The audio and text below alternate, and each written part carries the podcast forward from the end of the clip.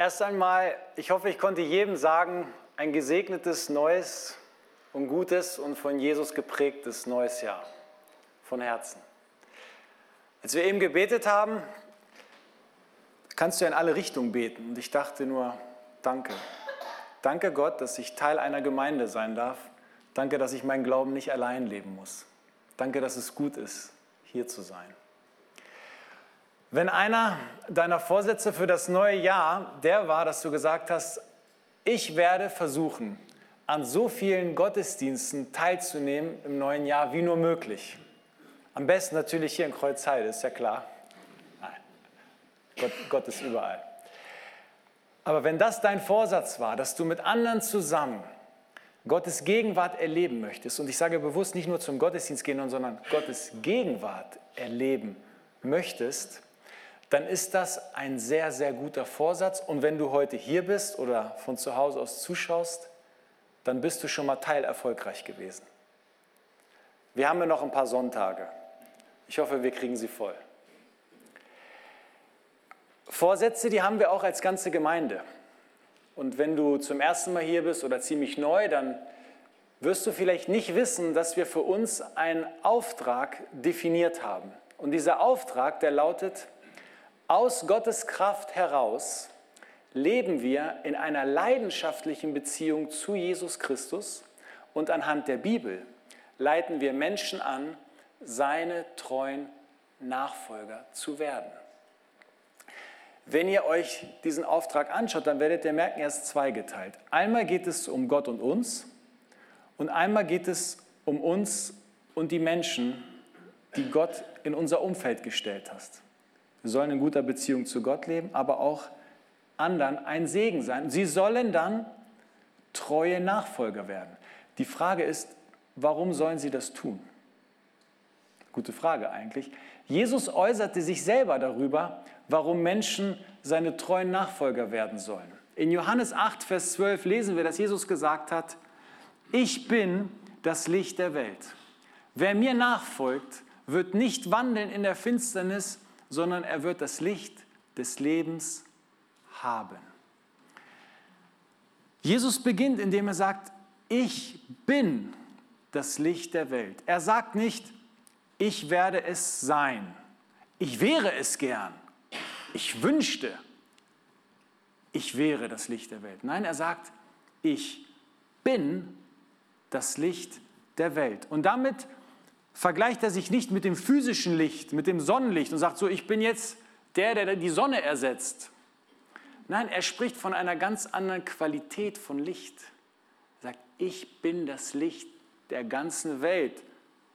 Klammer auf, welches bis tief in die dunkelste Kammer unseres Herzens hineinleuchten kann. Klammer zu. Ich bin das Licht der Welt. Und dann sagt Jesus, wer mir nachfolgt, wird nicht wandeln in der Finsternis, sondern wird das Licht des Habens. Er sagt also, wer mir nachfolgt, deswegen ist Nachfolge so wichtig. Er sagt nicht, wer mich kennt, wer schon mal getauft wurde, wer konformiert wurde, wer gefirmt wurde, wer kirchlich geheiratet hat. Das sagt er nicht. Er sagt, wer mir nachfolgt wer in meinen Fußstapfen läuft, wer es mir nachmachen möchte, wer die Wege gehen möchte, die ich gegangen bin, wer auf mich hören wird, der wird nicht wandeln in der Finsternis, sagt Jesus. Wandeln beschreibt einen Zustand, einen dauerhaften Zustand.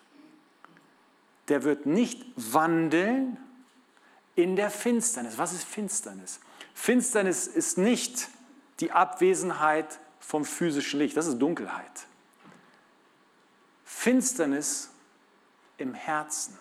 Finsternis der Gedanken. Finsternis aufgrund von Verlorenheit. Finsternis aufgrund von Hoffnungslosigkeit. Finsternis aufgrund dessen, dass man da steht und denkt, ich weiß einfach nicht mehr weiter.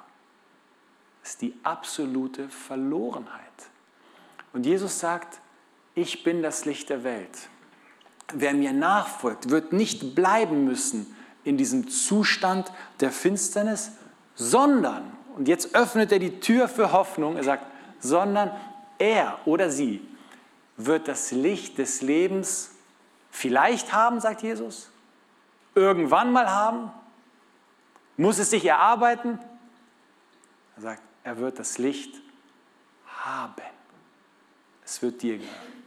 Und versteht ihr, das ist der Grund, warum in unserem Auftrag steht, wir wollen dazu beitragen, dass Menschen treue Nachfolger von Jesus werden und dann hoffentlich bleiben. Das ist ein Vorsatz.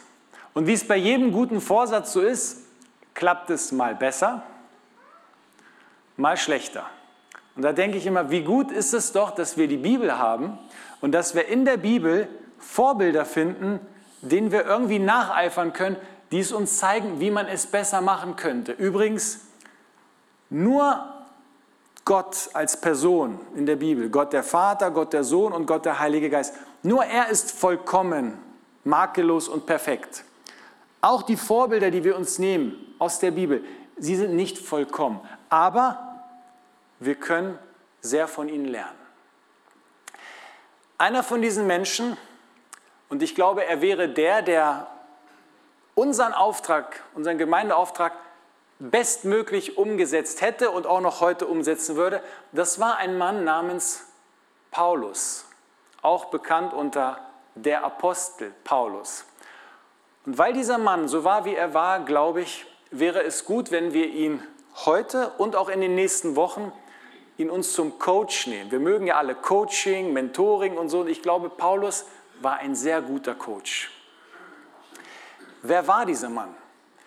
Paulus war nicht nur ein christlicher Missionar, der Menschen geholfen hat, zu Lebzeiten zu verstehen, wer ist eigentlich Jesus? Was bedeutet Sündenvergebung? Was bedeutet Errettung? Was ist Gerechtigkeit? Was ist Gnade? Was ist ewiges Leben? Und dadurch hat er sehr vielen Menschen geholfen, übrigens treue Nachfolger zu werden. Aber Paulus war nicht nur das.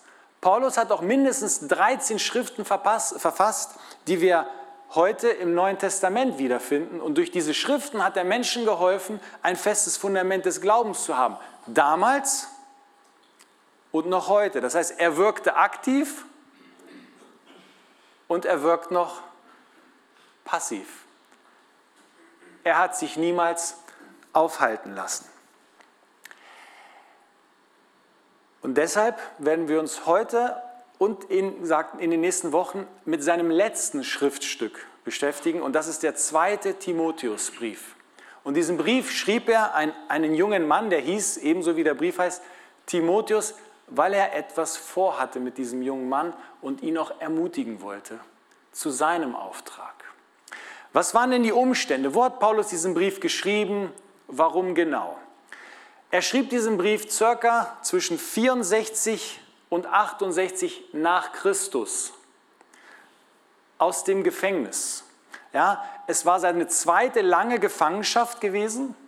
Ja, seine erste lange Gefangenschaft, davon lesen wir in Apostelgeschichte 28, das war die Zeit, wo er unter Hausarrest stand und dort dann Besuch empfing, Menschen prägen konnte, Menschen helfen konnte, auch zum Glauben zu finden. Aber diesmal, zwischen 64 und 68, war er gefangen in einem römischen Kerker. Ja, in einem sogenannten Tullianum und dort wartet er auf seine Hinrichtung. Und ich habe mal ein Bild für euch rausgesucht. Da seht ihr, wie so ein Tullianum aussah. Ihr seht, es gibt eine obere, also Erdgeschoss und dann gibt es einen Keller. Und ihr seht, der Keller erreicht man nur durch ein Loch. So moderne äh, Gefängnisingenieure oder Architekten, die machen sich viele Gedanken, wie man heute so ein Gefängnis ausbruchssicher gestalten kann. Modernste Technik, Kamera, Schließmechanismen und so weiter. Die Römer haben es sich einfach gemacht. Die haben dich einfach in ein Loch geschmissen. Und wenn dort dir keiner Essen reingeworfen hat, bist du verhungert. War ja deine Schuld, dass du im Gefängnis warst. Du warst ja ein Schwerverbrecher. Und wenn keiner dir einen Mantel mitbrachte, Paulus schrieb an einer Stelle, sagt, bring meinen Mantel mit, es wird Winter dann bist du da erfroren. Keiner kümmerte sich um dich. Das heißt, Paulus war in einer schweren Lage, körperlich und seelisch. Hinzu kam noch, dass in den Gemeinden, die er aufgebaut hatte und betreut hatte, Chaos herrschte, denn dort hatte sich Irrlehre eingeschlichen. Leute, die anderen Menschen, die schon gläubig waren, den Kopf verdrehten mit falscher Lehre. Dann war es auch noch so gewesen, dass seine treuesten Weggefährten ihn verlassen haben. Wer war geblieben? Lukas, der Schreiber, der die Apostelgeschichte geschrieben hat und das Lukasevangelium. Dann war geblieben ein Mann namens Onesiphorus, der kümmerte sich um Paulus, verpflegte ihn wahrscheinlich. Und dann war noch geblieben einer, der ihm die Treue hielt, und der hieß Timotheus. Und für diesen Timotheus hatte Paulus eine Vision oder einen Auftrag. Er sagt, Timotheus, den Gemeinden, dem Reich Gottes hier, dem geht es schlecht. Und wir brauchen jemanden, der hilft, dass diese Gemeinden wieder geistlich auf gesunde Füße kommen. Wir brauchen jemanden, der diesen Auftrag annimmt. Diesen Menschen muss geholfen werden. Also, äh, Timotheus, hilf den Gemeinden. Soweit das Bild. Christoph, vielleicht kannst du mich ein bisschen runterregeln. Dankeschön.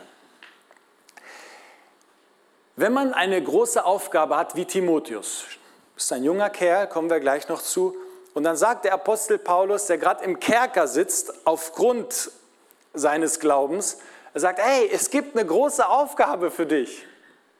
Da draußen wartet so viel Arbeit auf dich. Dann wird dir erstmal etwas anders. Und ich habe aus dem zweiten Timotheusbrief verstanden, wenn du einen großen Auftrag hast, daran festhalten sollst, ihn ausführen sollst, dann wäre es gut, wenn du weißt, dass du berufen bist zu dieser Aufgabe, dass du auch weißt, wer dich berufen hat und auch wozu du berufen wurdest. Paulus wusste das und er schreibt das in 2 Timotheus 1, Vers 1, ihr könnt es mitlesen. Paulus, Apostel Jesu Christi, an seinen Mitarbeiter Timotheus, ich schreibe dir als Apostel, der von Gott damit beauftragt ist, das Leben zu verkünden, das Gott selbst uns versprochen hat und das er uns durch Jesus Christus schenkt. Er sagt dir, hör mal, ich bin ein Apostel, ich habe eine Berufung von Gott, das Leben zu verkünden. Und weil Paulus diese Berufung hatte und sich sicher war, ließ er sich durch nichts und niemanden aufhalten. Und was ist der Beweis dafür? Er schaffte es, dass durch dieses eine Loch ein Brief hindurchging, mit dem wir uns heute beschäftigen. Und da Timotheus ihn kannte, weil Timotheus auch sein Reisebegleiter war auf der zweiten und dritten Missionsreise und, und wirklich Paulus gut kannte, wusste Timotheus, ich muss bei Paulus lernen, zwischen den Zeilen zu lesen. Und Paulus sagte ihm aber auch direkt, übrigens, du bist aufberufen, Timotheus. Ehrlich jetzt, Paulus? Ja, bist du. Lesen mal Vers 9. Er hat uns selig gemacht und berufen mit einem heiligen Ruf, nicht nach unseren Werken, sondern nach seinem Ratschluss und nach der Gnade, die uns gegeben ist in Christus Jesus vor der Zeit der Welt. Also bevor die Welt in Entstehung war, bevor Gott die Welt geplant hat, hatte er schon einen Ratschluss. Und dieser Ratschluss besagt, wir werden berufen werden, du und ich, Timotheus, sprach Paulus. Du bist berufen, du bist gerettet, du bist gerufen mit einem heiligen Ruf. Also, den Auftrag nicht auszuführen, den Gemeinden zu helfen, aufzugeben frühzeitig, weil du eben ein schüchterner Kerl bist, all das ist für dich keine Option. Und wenn Paulus jetzt zu uns sprechen würde und sagen würde, ach ihr da in Kreuzheide, ihr habt da so einen Auftrag, dann würde er sagen, dieses Er hat uns selig gemacht gilt auch dir. Er hat dich selig gemacht, gerettet. Er hat dich berufen mit einem heiligen Ruf. Und das, bevor die Welt entstanden ist. Das bedeutet, aufgeben für dich und mich in Bezug auf unseren Auftrag ist keine Option. Den Auftrag nicht ernst nehmen ist keine Option. Dem Auftrag nicht die richtige Priorität zu geben ist keine Option. Warum? Denn es geht um alles. Ja, was heißt denn alles? Es geht doch darum, Menschen zu helfen, dass sie verstehen, es gibt die Möglichkeit, hier und jetzt, hier und jetzt, ich vertröste euch nicht auf die Ewigkeit, hier und jetzt ein erfülltes Leben zu führen. Das könntest du sagen, aber haben die Menschen es nötig, ein erfülltes Leben zu führen? Menschen haben so viel und doch haben sie nichts. Menschen sind umgeben von vielen Menschen, haben viele Beziehungen und doch sind sie oft einsam. Du bist unter vielen Menschen und doch fühlst du dich allein. Du besitzt viel, aber eigentlich hast du nichts. Du hast viel gesehen in der Welt und doch beschränkt sich in dunklen Momenten dein Leben auf einen kleinen Fleck vielleicht unter deiner Bettdecke. Du hast alles und doch hast du nichts. Und dann gibt es die, die von Gott erfüllt sind im Herzen. Sie haben wenig, aber haben alles. Es sind wenige Menschen um sie herum, aber sie sind dankbar und glücklich. Diese Erfüllung, die gibt es schon im Hier und Jetzt. Das war die eine, das ist der eine Grund, warum es sich lohnt, alles für den Auftrag zu geben. Und dann gibt es noch einen zweiten Grund. Ja? Der zweite Grund ist, dass etwas auf uns wartet, nämlich die Ewigkeit. Die Menschen, die mit uns zusammen sind, die Gott in unser Umfeld stellt, auch für sie gilt ja, genau wie für uns, es wird einen ewigen Ausgang für sie geben. Und die Bibel beschreibt diesen ewigen Ausgang anhand von zwei Dimensionen. Einmal die Dimension Gottes, wo Gott ist, wo Gott regiert, wo paradiesischer Zustand ist, wo die Schönheit Gottes zu sehen ist, die Kreativität Gottes, wo du eine Aufgabe hast in der Ewigkeit. Und dann gibt es die andere Dimension, die Verlorenheit, die Finsternis, dort, wo Gott nicht ist, wo Gott nicht regiert, wo Gott nicht mehr hingehen wird, wo Gott nicht das Sagen haben möchte. Du denkst, das klingt aber nach Hölle. Ja, das ist die Hölle. Wo Gott nicht ist, da ist die Hölle. Unser Auftrag ist es, Menschen zu helfen, zu verstehen, es gibt Leben in hier und jetzt. Und es ist wirklich wichtig zu verstehen, wo du die Ewigkeit verbringst. Es ist nicht egal, ob du bei Gott oder in der Hölle bist. Das ist nicht egal. Du kannst es nicht zeitlich rückgängig machen. In der Hölle fällt dir der Name von Jesus nicht mehr ein. Er kommt auch nicht, um dich dort zu retten. Das musst du vorher schon wollen. Die Entscheidung musst du schon vorher treffen. Jetzt könntest du denken, ja, ähm, wenn ich Zeit habe, dann mache ich das mit dem Auftrag. Wenn mir danach ist, mal gucken, wenn das ein oder andere nicht klappt, dann widme ich mich dem Auftrag. Dann muss ich uns sagen, Jesus hat alles für den Auftrag gegeben und sein Leben gelassen. Paulus hat alles für den Auftrag gegeben und sein Leben gelassen. Petrus hat alles für den Auftrag gegeben und sein Leben gelassen. Nathanael, Jakobus, Andreas, Thomas, Simon, Stephanus, all diese Namen. Da möchte ich uns sagen, ohne sie kein Wir. Ohne wir kein Sie in der Zukunft. Wir stehen auf dem Blut dieser Märtyrer. Dieser Menschen, die alles dafür gegeben haben, dass wir heute hier sein können und dass die Botschaft bis nach Europa gekommen ist. Das heißt, es ist keine Option zu sagen, morgen, nicht so wichtig, alles andere ist wichtiger. Das ist keine Option, ihr Lieben. Und vielleicht denkst du, was habe ich schon beizutragen? Was kann ich schon beitragen dazu? Ich kann nicht reden. Back einen Kuchen. Sagst, was meinst du damit? Du musst nicht hier vorne stehen und reden. Aber du kannst einen Kuchen backen, damit die Menschen sich später über Gott unterhalten können in der Cafeteria.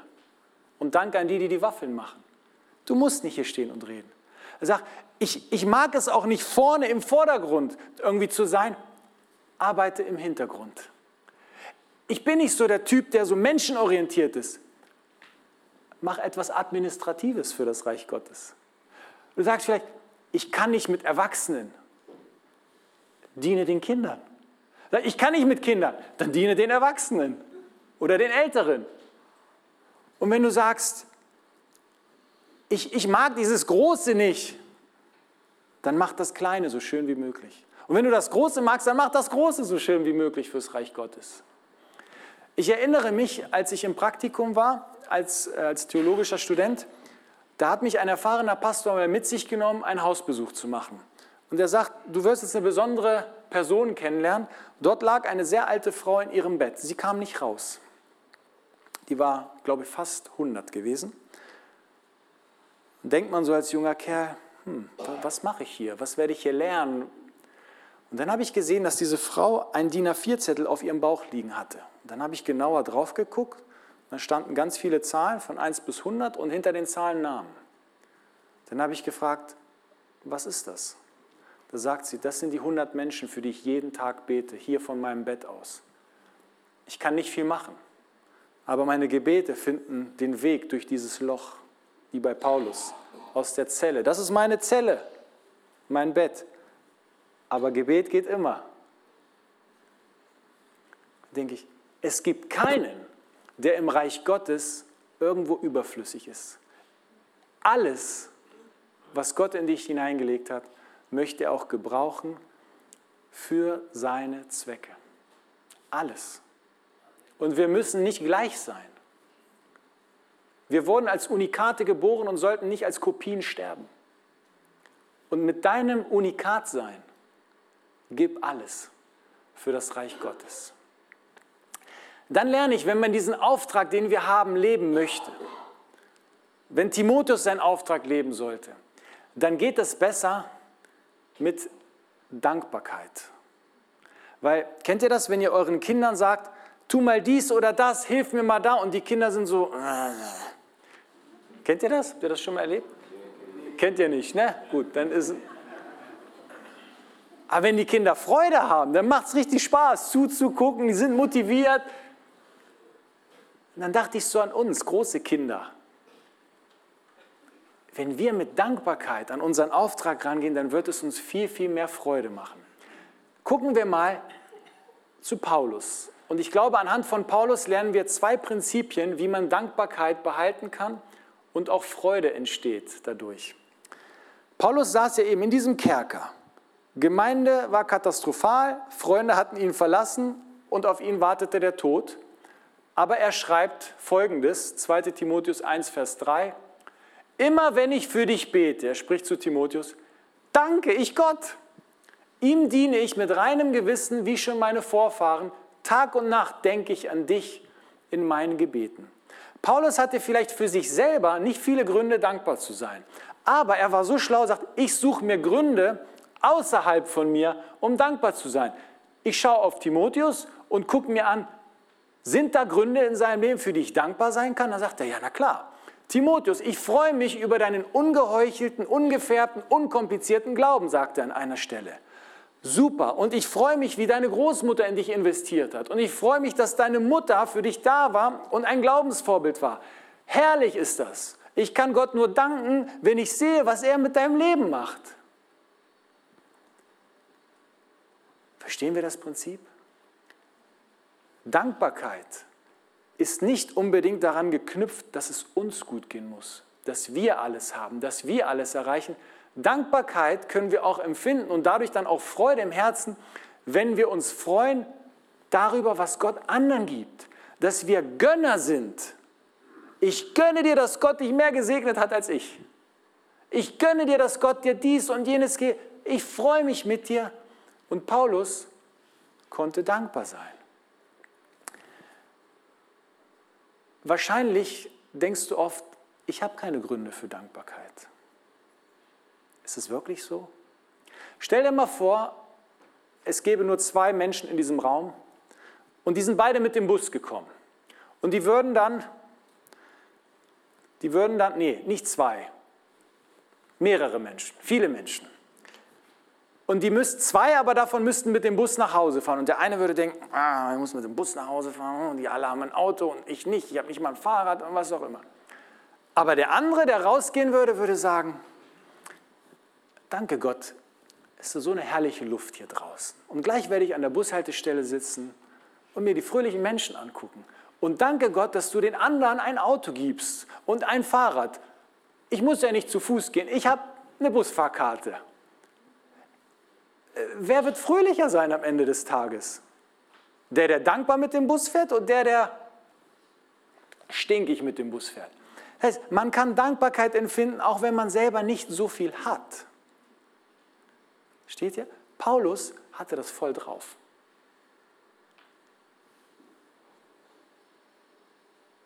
Dann war er auch noch dankbar, dass er sagte, ja, ich warte hier auf das Ende. Der Tod erwartet mich, aber eigentlich erwarte ich das Leben. Wir lesen mal 2 Timotheus 4, die Verse 6 bis 8. Er sagt, denn für mich ist die Zeit gekommen, Abschied zu nehmen. Mein Leben ist ein Trankopfer geworden, das für Gott ausgegossen wird. Lass mich mal ganz kurz stehen bleiben, weil manche sagen, was heißt denn das? Mein Leben ist ein Trankopfer geworden, das für Gott ausgegossen wird. Paulus lebte ja mit diesem Gedanken aus Römer 12, Vers 1, wo er dann sagt, ey, lebt ein Leben als eine heilige Opfergabe. Ihr, euer ganzes Leben soll ein Opfer sein für Gott. Ein gutes Opfer, ein wohlgefälliges Opfer. Euer Leben soll Gott ehren. Und er lebte das von den ganzen Tag. Und er lebte ja aber auch zu der Zeit, wo man im Tempel Opfer brachte. Und am Ende des Opferrituals war das oft so, habe ich gelernt, dass man dann einen Becher Wein nahm und den ausgeschüttet hat, um zu sagen, das Opfer ist jetzt beendet. Ja, da wurde entweder ausgeschüttet oder es wurde Wein genommen und der Wein wurde versprengt. Und er sagt hier, für mich ist die Zeit gekommen, Abschied zu nehmen. Mein Leben ist ein Trankopfer geworden. Die Opfergabe, die ich Gott bringen wollte, ist erfüllt. Ich habe es geschafft. Und dann sagt er, ich habe den guten Kampf gekämpft. Ich habe das Ziel des Laufes erreicht. Ich habe am Glauben festgehalten. Weiter. Nun Überleg mal, er sitzt in dieser Zelle, ja? Nun liegt der Siegeskranz für mich bereit, die Gerechtigkeit, die der Herr, der gerechte Richter, mir an jenem großen Tag geben wird. Und nicht nur mir, sondern auch allen anderen. Er freut sich schon wieder, auch für alle anderen, die ihn lieben und auf sein Kommen warten. Paulus lebte mit der Perspektive der Ewigkeit, deswegen konnte er sich freuen. Er sagt, ja, es riecht nicht so nett hier in dieser Zelle aber ich rieche die Luft der Ewigkeit. Ich rieche das Paradies. Ja, es ist dunkel hier, aber ich weiß, mein Gott wird ein Licht geben, das keiner mehr löschen kann. Ja, es ist kalt hier, aber dort oben werde ich die Geborgenheit und Wärme meines Gottes erfahren. Er lebte mit einer Perspektive. Und wisst ihr, was passiert, wenn wir versuchen, unseren Auftrag zu leben und Menschen sehen, dass wir dankbar sind und Gründe für Dankbarkeit finden, überall, und dass wir mit einer Perspektive leben, dann sagen sie, was hast du, was ich nicht habe? Ich habe schon oft erzählt, als ich hier die ersten Male herkam, gerade beim ersten Mal kam ja so eine Wolke von Dankbarkeit, Glückseligkeit, Freude, gesegnet sein entgegen und ich dachte, was habt ihr, was ich nicht habe? Und ich glaube, mit Dankbarkeit im Herzen erfüllst du den Auftrag einfach besser. Dann lernen wir aus diesem Brief, auch dass ähm, Gebet und Auftrag Hand in Hand gehen. Ja? Paulus sagt ja folgendes, wir lesen nochmal Vers 3, immer wenn ich für dich bete, danke ich Gott. Tag und Nacht bete ich für dich. Warum ist das so wichtig? Wen wollte denn Paulus segnen durch seinen Brief? Timotheus, ist klar. Also betete er für ihn. Wen sollte Timotheus segnen? Die ganzen Gemeinden. Also wusste er, wenn ich nicht bete, wird auch nicht viel passieren. Für wen sollen wir ein Segen sein? Für die Menschen, die Jesus noch nicht kennen. Was sollten wir tun? Beten. Ist doch klar. Warum? Weil Gebet erstmal unsere Beziehung nach oben schön warm hält, schön geschmeidig. Und Gebet räumt auch den Kanal frei nach oben, damit Gott Segen herabschütten kann, die Fülle auf uns und dann kommt so viel Segen, dass der Segen noch überfließt auf andere. Wenn wir beten, passieren großartige Dinge. Ich habe mal eine Jugendgruppe besuchen dürfen, das ist schon viele Jahre her. Und dann nahm mich so der Jugendleiter an die Hand und sagte, guck mal hier unsere Räumlichkeiten und Gott wird das füllen und dann werden viele junge Menschen kommen und all das. Und ich habe das so gehört und dachte, hm, nee. Habe ich auch gesagt, nee, du, das wird nicht so sein. Ich sage, wie? Ich sage, warum soll denn Gott die Menschen hierher schicken zu euch? Was habt ihr denn, was anders ist als in einem Jugendtreff? Ja, die Spiele sind die gleichen. In jeder sozialen Einrichtung finden Sie die gleichen abgeranzten Sofas. Musik können andere Bands sogar besser als wir. Was habt ihr? Ja, wieso? Sag ich, ich bin ein paar Tage mit euch zusammen. Ich sehe nicht, dass ihr betet. Für euch betet. In euren Gesprächen ist Jesus nicht wirklich wichtig. Und dann sagt er, stimmt. Wenn wir selber nicht, an, wenn wir selber nicht davon triefen, wenn wir selber nicht im Segen leben, warum sollten Menschen das haben wollen, was wir haben? Und ich habe das nicht mit Arroganz gesagt, ich habe nur gesagt, mir fällt das auf, wenn ihr nicht diesen Draht habt, wohin wollt ihr die Menschen führen? Ich sage, dann seid ihr eine bessere Jugendveranstaltung, ja, aber mehr auch nicht. Und deswegen muss man beten. Deswegen hat Paulus gesagt, ich bete für dich Tag und Nacht für das, was Gott machen soll. Und wisst ihr, mir erzählen ja die Menschen viele Geschichten, sagen, ich wollte zur Kirche kommen, aber dann ging das Auto kaputt. Ich wollte zur Kirche kommen und dann ist meine Oma gestürzt. Ich wollte gerne zum Glaubensgrundkurs kommen, aber dann äh, mein Kind irgendwie äh, Fieber. Denkst du, da ist irgendwer, der nicht möchte, dass Menschen treue Nachfolger werden. Es ist ein geistlicher Kampf und wir müssen beten, weil diesen Kampf gewinnen wir nur durch geistliche Kraft und wenn wir beten, dann bewegt Gott Dinge. Ja, Gott kann das auch ohne mein Gebet. Ja, aber Gott freut sich, wenn wir beten. Dann sieht er auch, wie wichtig uns die Dinge sind. Wenn wir unseren Auftrag gut erfüllen wollen in diesem neuen Jahr, dann sollten wir das Feuer unserer Leidenschaft und Begeisterung an Jesus sollten wir am Brennen halten. Ja? Es passiert ja sehr schnell, dass durch die Umstände um uns herum das Feuer der Leidenschaft, der Kraft und so weiter schön abflacht oder die Temperatur runtergeht. Paulus wusste, dass es bei Timotheus der Fall war. Paulus war nicht mehr bei ihm, das Zugpferd.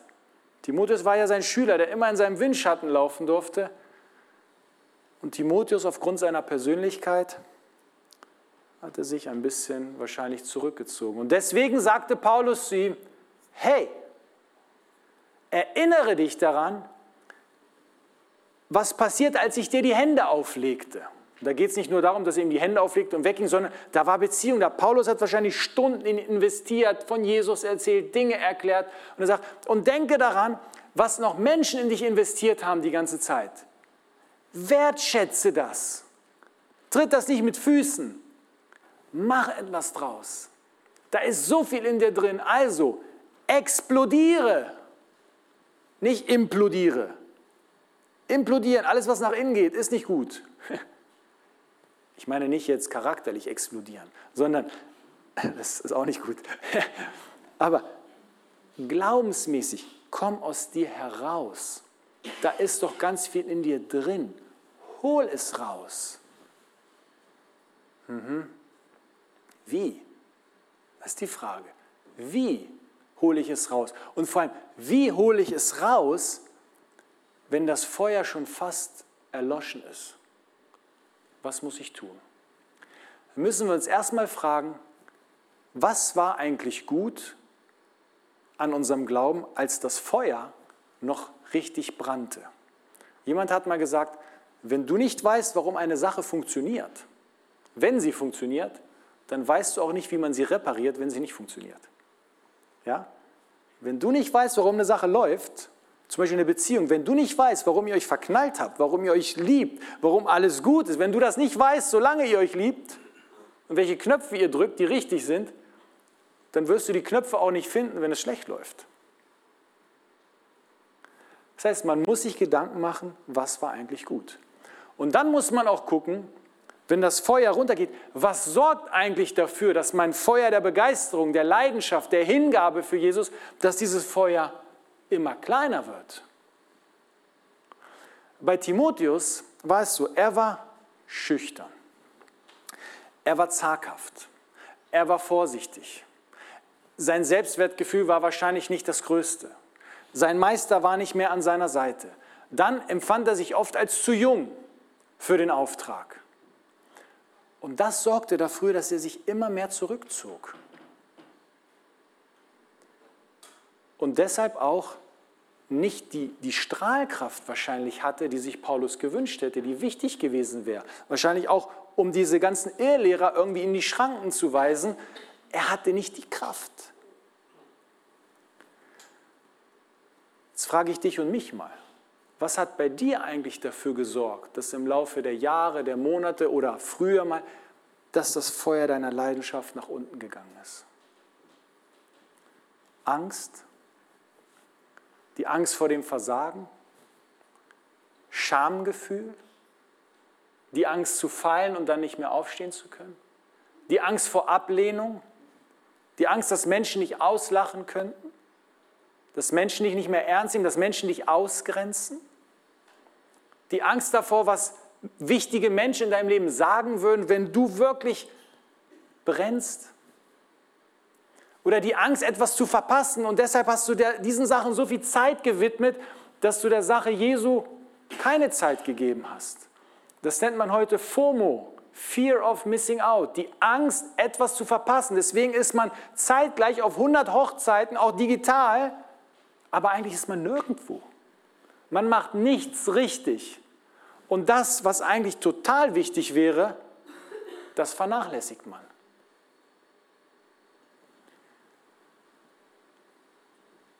Diese Sachen, die dein Feuer gelöscht haben, die kommen nicht von Gott.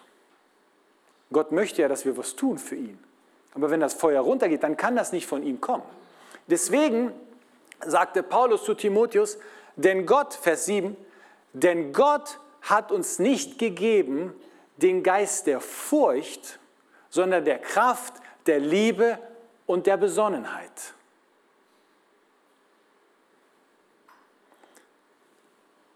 Dieses Feuer, das da war, sollte er entfachen. Und diese Worte sollten ihn daran erinnern. Ich habe euch mal ein Bild rausgesucht von Bengalos. Kennt ihr das, wenn im Fußballstadion alles brennt? Wenn ihr es von der Farbe nicht seht, hinten haben wir einen Bildschirm. Da könnt ihr sehen, dieses Rot ist verboten in den Stadien, aber das ist Pyrotechnik. Paulus sagt zu Timotheus, entfache, Vers 6, entfache das wieder, was da war. Entfache es, bring es zum Brennen. Anazypyreo im Griechischen, dieses Pyro steckt da drin.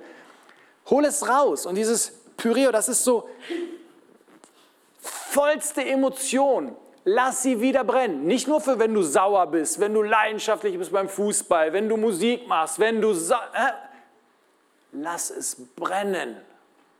Sagt er, lass es brennen. Ja. War schön, als es gebrannt hat. Wenn da nicht die Ängste und die Furcht und diese ganzen Dinge wären.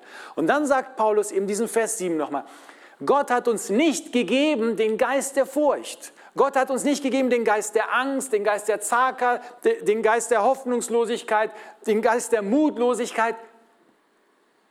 Hat Gott nicht gegeben. Und wenn Gott ihn nicht gegeben hat, wer hat das gegeben? Wer hat diese Gedanken in deinen Kopf und in dein Herz gepflanzt? Wer hat für Zerstörung gesorgt? Wollen wir dem wirklich das Feld überlassen und uns aufhalten lassen von dem Auftrag? Gott hat uns nicht gegeben den Geist der Furcht. Denkst aber, wie kann ich meine Furcht und all das, was mich niederdrückt, wie kann ich das überwinden? Strategie. Du redest mit Gott sehr intensiv darüber und du betest. Schritt Nummer eins. Du liest die Bibel und lässt dich ermutigen von Menschen, die selber in schwierigen Lagen waren und dann aber das Feuer wiedergefunden haben. Du redest mit kompetenten Menschen, Freunde, Seelsorger, Therapeuten, ja? Und dann gehst du kleine, mutige Schritte. Und diese kleinen, mutigen Schritte, wenn sie erfolgreich sind, dann baust du auf dem Erfolg auf. Und dann machst du weiter. Und dann erinnerst du dich an das, was Gott gegeben hat. Und mit diesen Worten möchte ich schließen. Gott hat uns nicht gegeben den Geist der Furcht, sondern der Kraft, der Liebe und der Besonnenheit. In dir steckt ein Geist der Kraft. So, dort steht Dynamis im Urtext. Dynamis, das ist die göttliche Kraft, die Schaffenskraft. Diese Kraft steckt in dir. Und du sagst, ich kann nicht den Auftrag ausführen, Menschen zu helfen, zu Jesus zu kommen. Du nicht. Aber der Geist der Kraft in dir kann. Dieser Geist der Kraft kann Ketten sprengen in deinem Denken, die dich limitieren und diese Kraft kann Ketten sprengen im Leben der Menschen und sie auch von Süchten trennen, von Bindungen, von Ängsten, von was auch immer. Das kann diese Kraft bewirken, aber nicht deine Kraft. Und deshalb hat Gott dir diese Kraft gegeben. Dann hat Gott uns gegeben den Geist der Liebe. Dort steht nicht Phileo, die menschliche Liebe. Dort steht nicht Eros, die intime Liebe. Dort steht Agape. Gott hat uns gegeben den Geist der göttlichen Liebe. Mit unserer Liebe kommen wir nicht weit. Menschen zu helfen, Gott zu finden, mit unserer menschlichen Liebe, wie weit wollen wir kommen? Aber die göttliche Liebe in dir kann Dinge bewirken, die weitaus größer sind, als menschliche Liebe erreichen kann. Diesen Geist der Liebe hat Gott in dich gepflanzt. Und dann hat er hat dir den Geist gegeben der Besonnenheit, den Geist der Weisheit auch. Ja, du darfst vorsichtig sein, aber du musst auch vorwärts gehen. Du darfst vorsichtig sein, aber du musst auch vorwärts gehen. Warum? Warum das alles? Und ich hoffe, ihr seid in den nächsten Wochen dabei, wenn wir uns weiter Gedanken machen über den zweiten Timotheusbrief. All das ist uns gegeben, damit wir den Auftrag, Auftrag ausführen. Für uns und für die Menschen, die noch nicht hier sind. Aus Gottes Kraft heraus leben wir in einer leidenschaftlichen Beziehung zu Jesus Christus und anhand der Bibel leiten wir Menschen an, seine treuen Nachfolger zu werden. Und wenn du sagst, das möchte ich mir merken, ich habe keinen Stift. Wir haben ganz viele Credo-Heftchen mit unseren Werten auch. Die könnt ihr mit nach Hause nehmen. Klebt das überall hin. Tapeziert eure Wohnung damit. Lernt es auswendig. Ihr Lieben aus der Band, kommt schon mal nach vorne. Ich möchte noch mit uns beten. Wir stehen zusammen auf und dann werden wir Gott zur Ehre singen aus Dankbarkeit, aus Freude.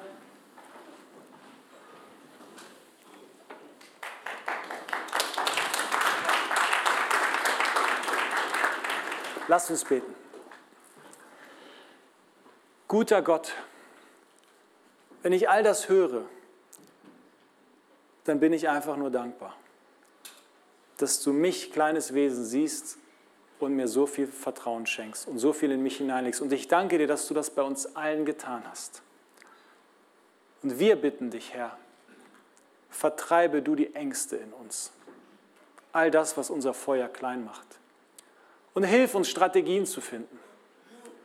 Wir brauchen dich. Wir brauchen deine Weisheit. Danke für die Kraft, für die Liebe, für die Besonnenheit.